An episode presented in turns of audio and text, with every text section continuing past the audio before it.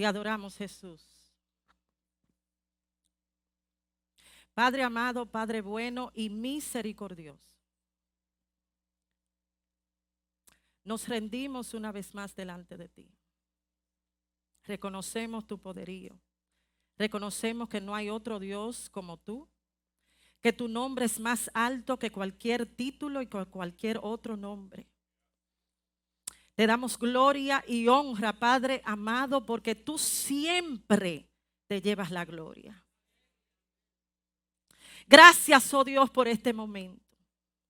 Yo vengo en contra de todo conocimiento altivo que se levante en contra del conocimiento de Dios.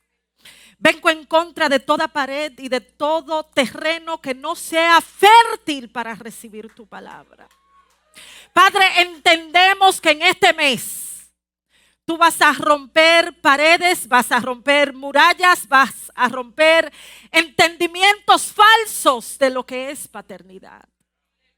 Creo firmemente que así como me lo has ministrado en este mes, vas a romper ideologías y tendencias y hábitos para que nosotros podamos aceptar la paternidad tuya, oh Dios, a través de tu Hijo amado. Preparamos, oh Dios, esta plataforma para ti. Sabemos que tú siempre hablas. Pero yo te pido donde tú estás ahí parado en este momento, levanta tus manos y dile, Señor, háblame. Señor, háblame. Yo no vine aquí a, perder el tiempo, yo necesito que tú me hables. Yo necesito que tú me digas exactamente lo que quiere decir paternidad. Y si eso significa soltar lo que yo pensaba, lo voy a soltar hoy. En el nombre poderoso de Jesús. Busquen conmigo Juan el, capítulo 14. Nuestro texto en el día de hoy, Juan capítulo 14. Pueden quedarse de pie si pueden. I was going to start in verse 5, pero tú sabes qué? Vamos a empezar desde el versículo 1. Yo creo que el Señor nos va a revelar algo importante en el día de hoy estaré leyendo la Biblia de las Américas. No se turbe vuestro corazón. Creed en Dios, creed también en mí. En la casa de mi padre, ¿de quién? Hay muchas moradas. Si no fuera así, os lo hubiera dicho, porque voy a preparar un lugar para vosotros. Y si me voy y preparo un lugar para vosotros, vendré otra vez y os tomaré conmigo, para que donde yo estoy, allí estéis también vosotros. Y conocéis el camino a donde voy, se lo acabo de decir. Pero entonces, mire qué pregunta despierta nuestro amado Tomás. Tomás le dijo, Señor, si no sabemos a dónde vas, ¿cómo vamos a conocer el camino? Jesús le dijo, yo soy el camino y la verdad y soy la vida. Y nadie, absolutamente nadie, viene al Padre sino por mí. Si me hubieras conocido, también hubieras conocido a mi Padre. Desde ahora le conocéis y le habéis visto. Entonces mira el otro. Felipe le dijo, Señor, muéstranos al Padre. Y con eso nos basta. Jesús le dijo, tanto tiempo he estado con vosotros. Y todavía, hey, hey, hey, ¿no me conoces, Felipe?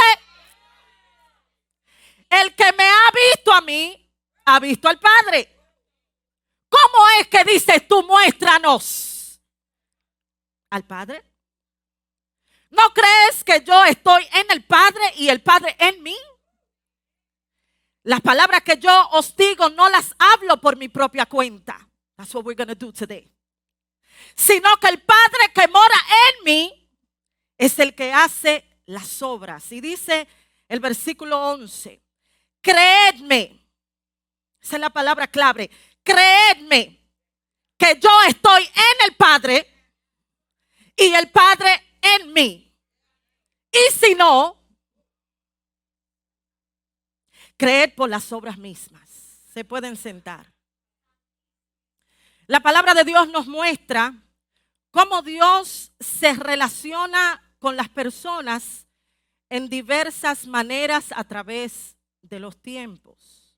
Vemos que la verdad de la palabra desde su inicio no cambia, aunque los tiempos sí, según el programa de Dios. Dios es relacional, por lo que establece cercanía e intimidad. Entonces, desde el principio se relaciona con el hombre por sus atributos, por sus nombres. Si miramos el origen del hombre, vemos como Dios en su plan revela la elección divina de la gracia. ¿Cómo así? Donde Adán y Eva resultaron ser su opción para cumplir su propósito. Entonces Dios crea al ser humano para que tuviera total dependencia de Él. Mientras eh, yo estaba meditando en todo esto, aparte de todo lo que Él hizo por ellos, porque lo hizo en perfección, yo estaba meditando en cómo Dios le permite o le da responsabilidad a Adán para hacer lo que Él lo llamó a hacer. Y antes de formar a la mujer, voy a hacer un paréntesis breve antes de, de seguir. Miren qué tal dependencia. Antes de formar a la mujer, el Señor le da un encargo, encárgate del jardín. También le dice, comienza a nombrar categóricamente a los animales. Y es interesante, yo había leído esto varias veces, pero es interesante que mientras estaba nombrando los animales, fue que él se dio cuenta de que no había una ayuda idónea para él. Es increíble que mientras estaba nombrando uno caballo, otro caballa. Suelten la atención. Él entonces mira y dice, There is not one that looks like me so that I can do what he has called me to do. Entonces Dios en su amor y su misericordia no era que la mujer venía en segundo plano. No era que la mujer venía con un rango de minimización, sino que Dios en su dependencia esperó hasta que Adán se diera cuenta, tú dependes de mí. So beautiful. Creó al ser humano para que entendiera eso, pero Lamentablemente no lo entendió. Preparó un hogar perfecto para ellos. Le dio alimentos, sustentos, para que habitaran en perfecta armonía con Él y con todo lo creado. Eso quiere decir desnudos. Andaban desnudos porque estaban en perfecta armonía con Dios. Sin embargo, les dio a ellos y a nosotros algo llamado voluntad. La libertad de escoger y la libertad de elegir. Lo mismo que Dios nos da a todos nosotros. Dice o decía el gran Miles Monroe. La voluntad propia o el libre albedrío es una bendición, pero también es altamente peligrosa. Porque dentro de esa voluntad tengo la oportunidad de elegir voluntariamente. Pero es peligrosa porque dentro de esa lección, todo lo que hago fuera de la voluntad de Dios es un desorden. Entonces, cuando nosotros no entendemos que no fuimos creados realmente para vivir separados de Él, entendemos realmente por qué fuimos creados. Dios deseaba ser su fuente de conocimiento. Y esto implicaría confiabilidad. Pero Adán y Eva llegaron a enfocarse, voy a llegar a un punto clave, llegaron a enfocarse en lo único que se les dijo que había sido prohibido. Para su bien y para su protección. Tenían todo accesible. Tenían todo para poder divertirse. Tenían todo para poder sustentarse. Pero salir de una vida de perfección incluye decisión. ¿Cómo es posible que la única tentación era abstenerse de ese árbol? No pudieron. See, we do that sometimes. Nosotros muchas veces nos enfocamos en lo único y no en todo lo que tenemos. You know what? Let me speak to all the single ladies, all the single ladies.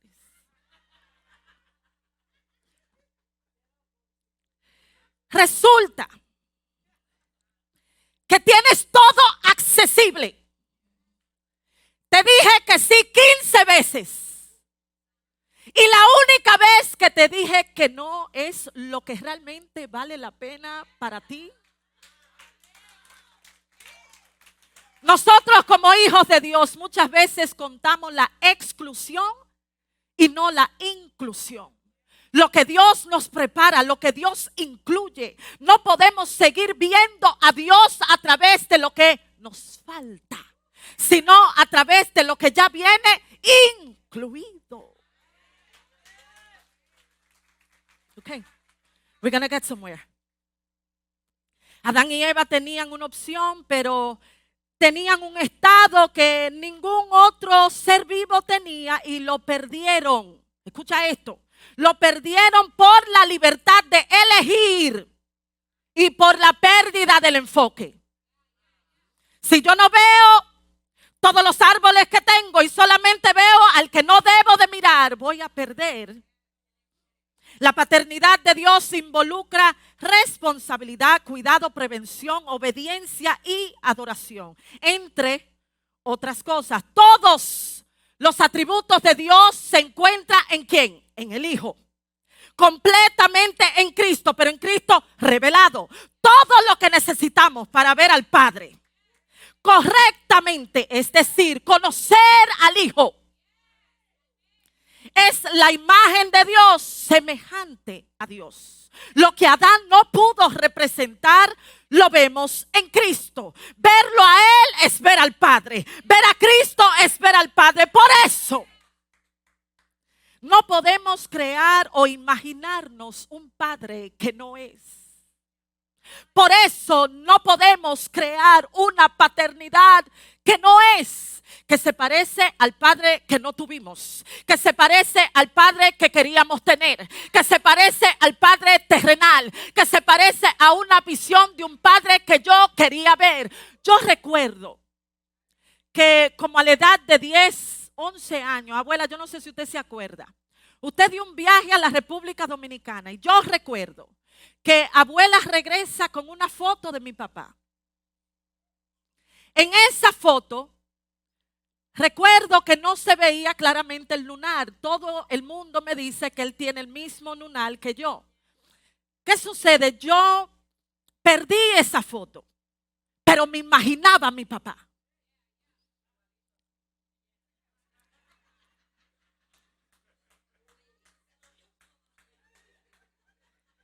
Sucede? Nosotros hacemos lo mismo. Yo tenía 10, 11 años por ahí. Pero entendí a través de el manejo de la relación con el Señor, stewardship, que yo no me puedo enfocar en una paternidad que es incompatible con la palabra de Dios recibir un padre que me pasaron culturalmente, religiosamente, recibir un type hand me down father, culturalmente o porque otros padres o, mi madre me pasó. Esto no es una, una verdad exclusiva, escuchen esto, pero sí una verdad general. Muchas personas creen que Dios es igual a un padre terrenal y no es así. Entonces, cuando Dios no actúa como nosotros queremos que Él actúe, nos ofendemos. Cuando Dios no me ama como yo espero que Él me ame, entonces me ofendo. Where are you, God? Cuando Dios no reacciona como yo quiero que Él reaccione, entonces comienzo a cuestionar, ¿será que hay un Dios? We gotta stop that. La palabra es creer. Desafortunadamente para muchos, pero le quiero recordar a otros, nuestro Padre forma, nuestro Padre ama, pero cultiva. Nuestro Padre ama, pero muchas veces tiene que sacarte las espinas.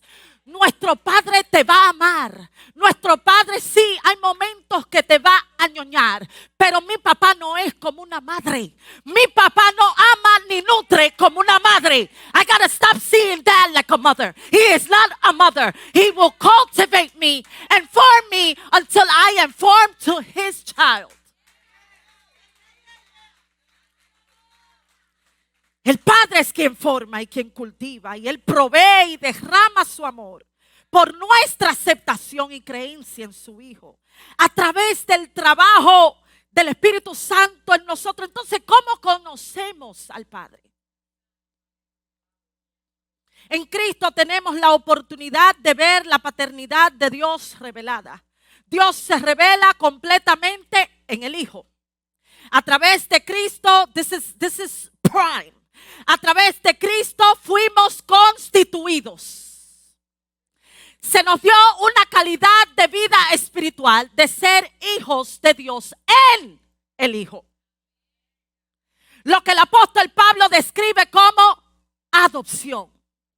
Se nos dio un lugar para que nosotros comenzáramos a posicionarnos a través de ese lugar. Un lugar de derecho, pero es por fe que vemos al Padre, que conocemos al Padre. Conforme creemos y llegamos a conocer mejor al Hijo.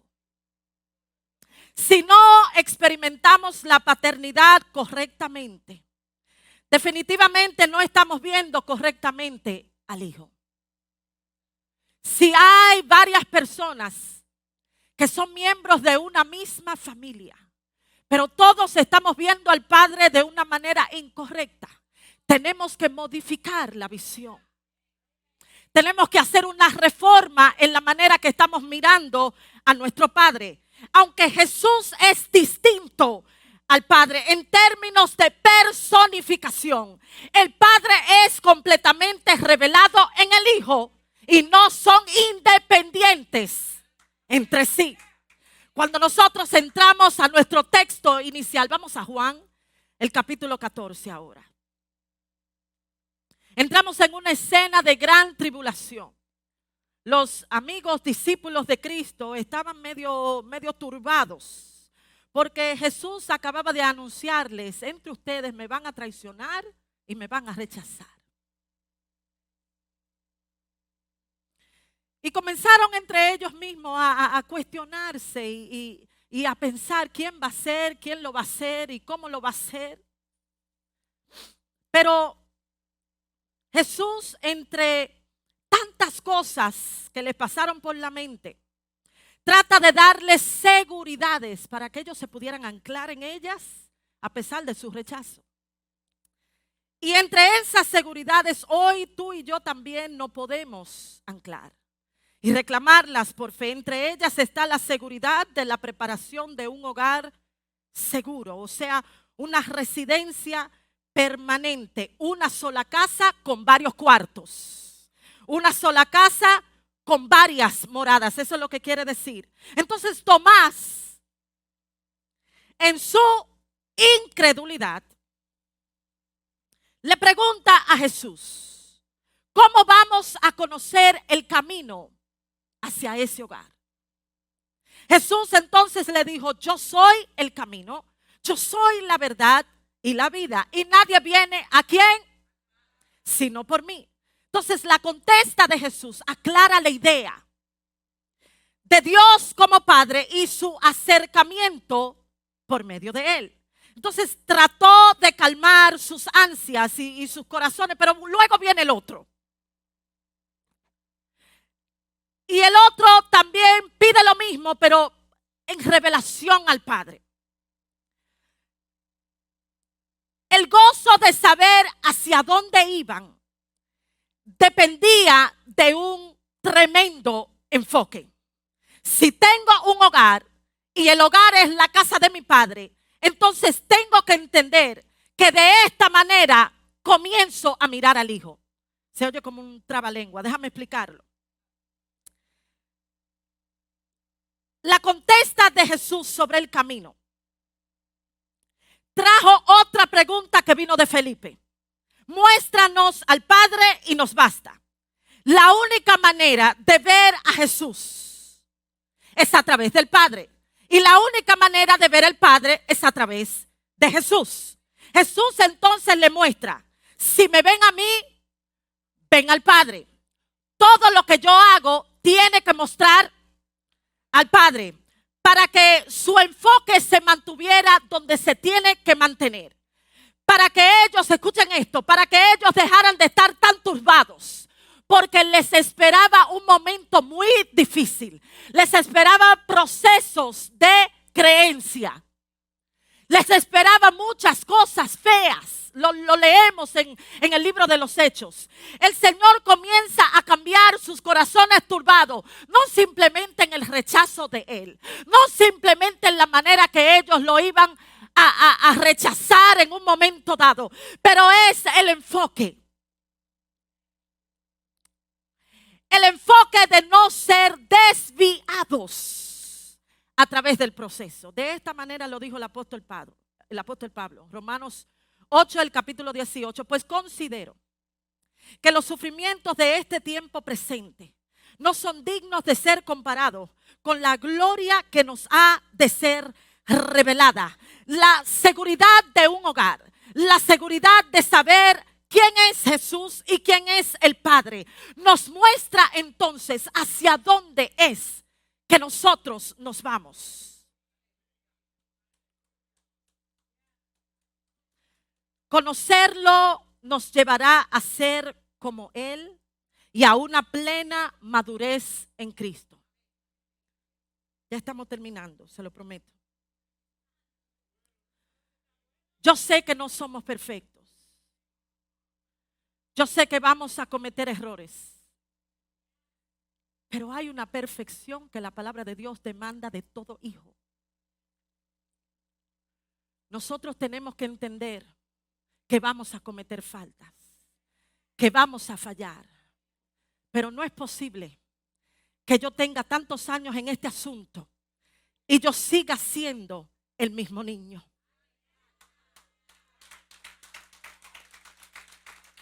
Amada Helen, ¿puedes pasar por aquí? Trae, tráete el niño. Yo quiero, yo sé que a veces eh, las cosas cuando uno lo está predicando por el tiempo también suena como un trabalengua. Pero para que ustedes entiendan este asunto un poco mejor, eh, eh, Pastor Robert, venga por aquí. vamos a visualizar esto de una manera más fácil.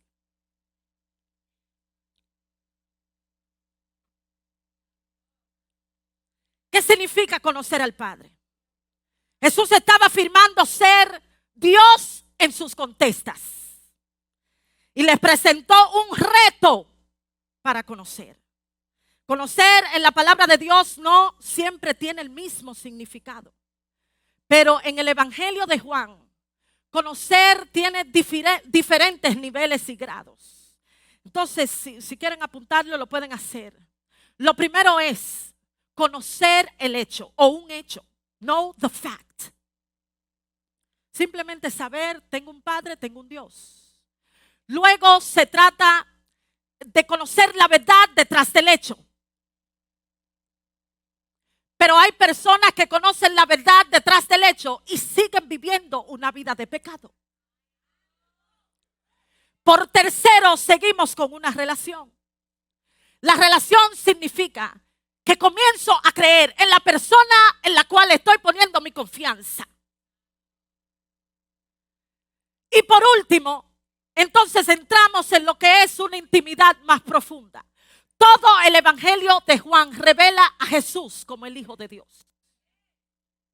Cuando nosotros entramos en lo que es la regeneración, new birth, e, ese cambio milagroso que solamente lo da el Espíritu Santo. No se puede explicar, pero sucede que en Él somos nuevas criaturas. Cuando lo recibimos y lo aceptamos. Entramos como este bebé. Pero no necesariamente en la posición de este bebé. Por condición. Yo entro a la familia de Dios como ese niño. Mi estado de vida necesita ser transformado por el Espíritu Santo. Es lo que llamamos santificación. Él comienza a sacar de mí lo que yo por experiencia propia comencé a añadir a mí misma. Él comienza a sacar y a formarme como su Hijo Cristo. Pero por condición yo entro como este. Yo necesito discipulado en la academia. Academia. Necesito que me entrenen, que me hablen, que, que, mi condición comience a cambiar para que no por el simple hecho de conocer la verdad yo vuelva a lo mismo. ¿Verdad? Yo nací en el Evangelio y no fue hasta que llegué a la etapa número tres que comencé a relacionarme con aquel que me dijo que es la verdad. Pero mire qué sucede. Entramos como este niño, pero Helen todavía sigue siendo adulta. Su condición es la de este bebé, pero entra como un adulto. Cuando entra como un adulto, inmediatamente se posiciona como hijo. Cuando entro a la familia de Dios, esto no es de que, que por rango, el único nivel especialmente diagnosticado por el hijo es el nivel de ser adoptivo. Ahora, los dones son muy diferentes. That's another story. Pero entro como un adulto. ¿Qué quiere decir eso? Tengo acceso ahora como adulto a manejar las cosas que como niño yo no tenía. Comienzo a conocer a mi papá y entiendo que como adulto yo me puedo acercar a él. Entiendo que lo que le corresponde a Cristo me corresponde a mí. Comienzo a entrar en lo que es una armonía con mi Padre. Pero solamente lo puedo hacer en este estado de adulto. Si nosotros en este estado todavía estamos como este niño, estamos mirando al hijo incorrectamente. Si nosotros como adultos seguimos mirando al Padre desde esta forma, entonces no hay paternidad correcta. Se pueden sentar. Dios nos está retando en el día de hoy para que nosotros entremos en una comunión más perfecta para que nosotros soltemos las paredes de bronce, eh, para que nosotros soltemos las paredes de hierro, para que nosotros comencemos a ver al Hijo a través del Padre, para que nosotros representemos a Dios de la manera correcta. Hoy en día hay muchas evidencias de muchas personas que están viendo a Dios según la carne según lo que quieren ver, según lo que sus ojos le dicen, mi papá no hizo, déjame ver si Dios lo hace. Mi papá fue un papá que no fue papá, déjame ver si mi Dios lo va a hacer de esa misma manera. Cristo le muestra a su discípulo, le contesta a Tomás y también a Felipe, pero en ambas veces lo que nos muestra aquí es que en la palabra no se separa de las obras.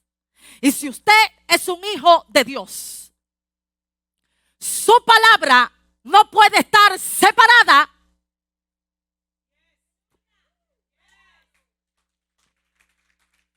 ¿Qué es lo que estamos diciendo?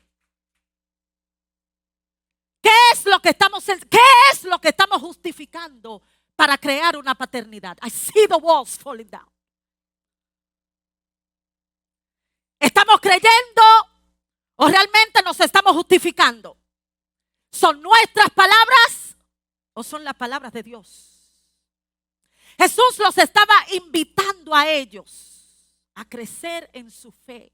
Ese es el resultado de todo esto. Crecer en la fe. Tomás, Felipe y los demás necesitaban una experiencia personal con Dios. Yo puedo predicarles aquí. Todos nosotros podemos venir los domingos y los miércoles, predicarle a ustedes, enseñarles. Pero si usted no tiene un nivel de experiencia con Dios. Mire, mañana se le va la prédica.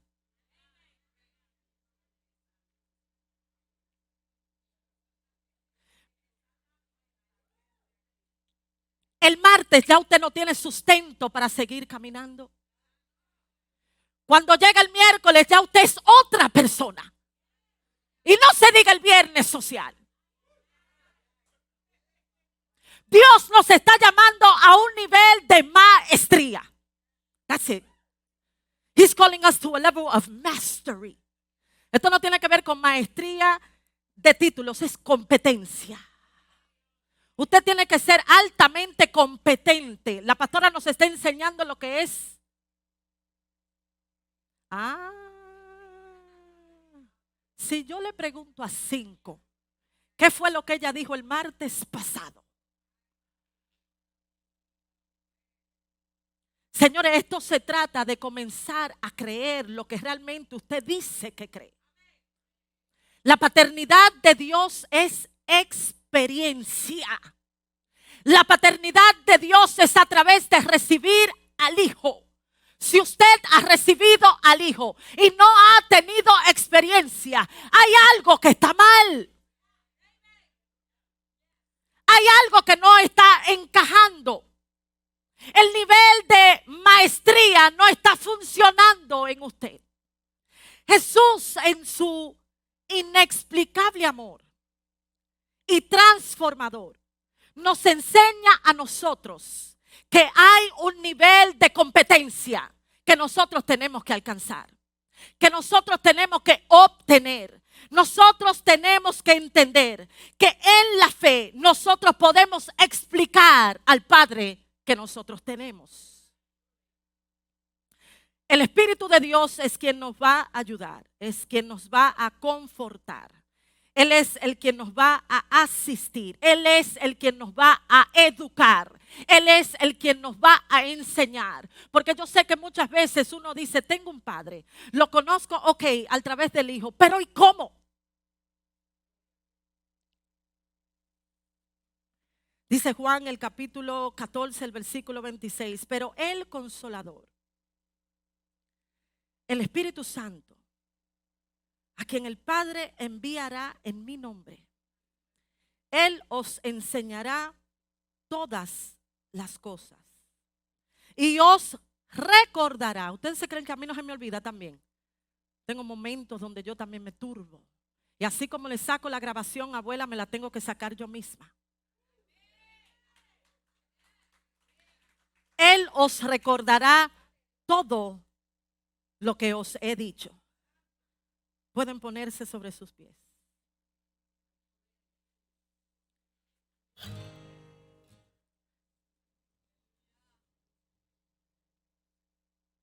No hay mejor presentación de paternidad que no sea el hijo. No hay mejor presentación de la paternidad de Dios que no sea conocer a su amado hijo. Es su hijo y nosotros en el Hijo. Y cuando nosotros los recibimos a Él, recibimos un derecho que muchas veces lo, lo, estamos echando a perder. Porque en vez de entrar en un nivel competente, entramos en niveles de competencia. Si aquí mismo hay varias paternidades, y no simplemente una. Aquí hay varios dioses. Con respeto y con toda autoridad le voy a decir algo. Los hijos hablan un solo lenguaje. Así mismo como yo me conecto, por ejemplo, con mi hermano José. Y así mismo como me conecto con el pastor Pedro. Tengo que entender que todos los demás que están conectados a mí van a hablar el mismo lenguaje. Y si yo no estoy hablando el mismo lenguaje a ellos, tengo que revisarme. Yo vine hoy a hablarles de paternidad espiritual. Para que nosotros comencemos a hacer reforma interna. Recibimos enseñanzas, recibimos predicaciones, pero realmente ¿dónde está el concepto de paternidad? Qué triste sería que la niña abandonada viniera aquí a predicarles a ustedes trauma y crisis. That's it. Qué triste sería. Por eso me quería enfocar tanto en mi papá. Qué triste sería que a través de una prédica yo tome la palabra de Dios, te la desglose como yo quiera, bajo la interpretación de Diana. Luego tú te vayas a tu casa a estudiar y decir, pero verdaderamente, ¿por qué no me funciona este asunto? En este tiempo, yo me he dado cuenta que hay como una supremacia de ideologías, donde todo el mundo tiene como una teoría de la palabra del Señor. Everybody wants to teach. Todo el mundo tiene una teoría. Me disculpan. Todo el mundo quiere presentar a Dios como lo que no es. Todo el mundo quiere pararse. Usted no sabe la responsabilidad que yo tengo al decirle a ustedes quién es Dios y quién es el Hijo. Para que ustedes comiencen a revisarse, a ver si realmente Dios se compara al papá que te dejó o al papá que dijo que él estaría contigo todos los días de tu vida. A ti que nos estás mirando a través de las redes sociales, si en el día de hoy tú no has aceptado a Jesús. Y quizás te sientes solo en tu hogar, en tu cocina o en el carro. Quiero decirte que a través de nuestro amado Dios, tú no vas a sentir lo que sientes ahora. Que si te acercas a Él, puedes entender que en Él tienes paternidad. Dios te bendiga. Ahora sí, mi amado Alan.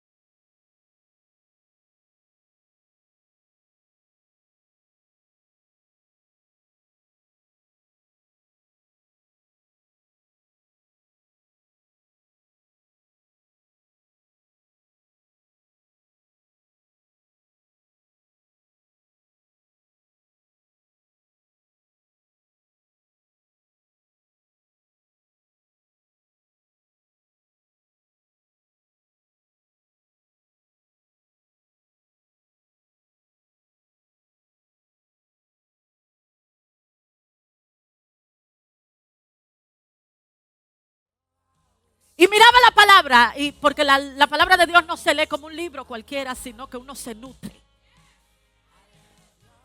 Y yo decía, you want me to do that? Volví y la cerraba. Y comenzaba a llorar. And I remember específicamente, el Señor me trajo